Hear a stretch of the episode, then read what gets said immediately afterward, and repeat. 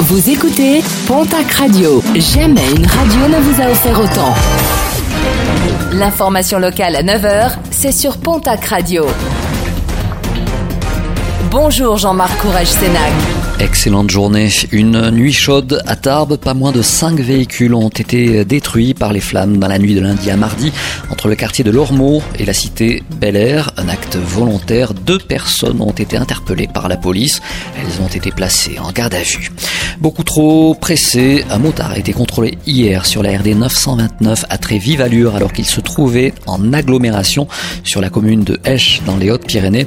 131 km heure alors que la vitesse maxi est donc limitée à 50. Les gendarmes ont procédé à la rétention de son permis. Son engin a également été immobilisé.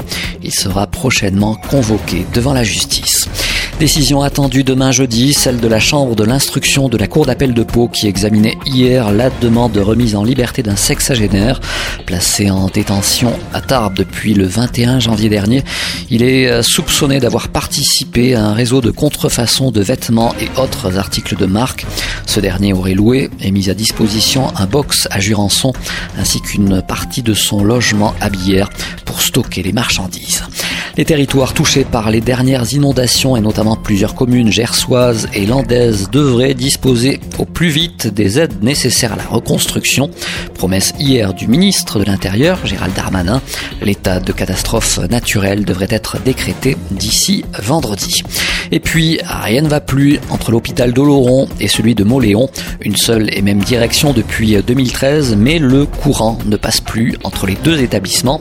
Le Souletin reproche au Béarnais de ne pas avoir respecté le projet initial et d'avoir revu les travaux d'extension de l'établissement à la baisse.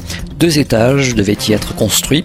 Il n'y en aura finalement qu'un seul. Plusieurs médecins plaident désormais pour un rapprochement avec le centre hospitalier de la côte basque et cela via son antenne de Saint-Palais.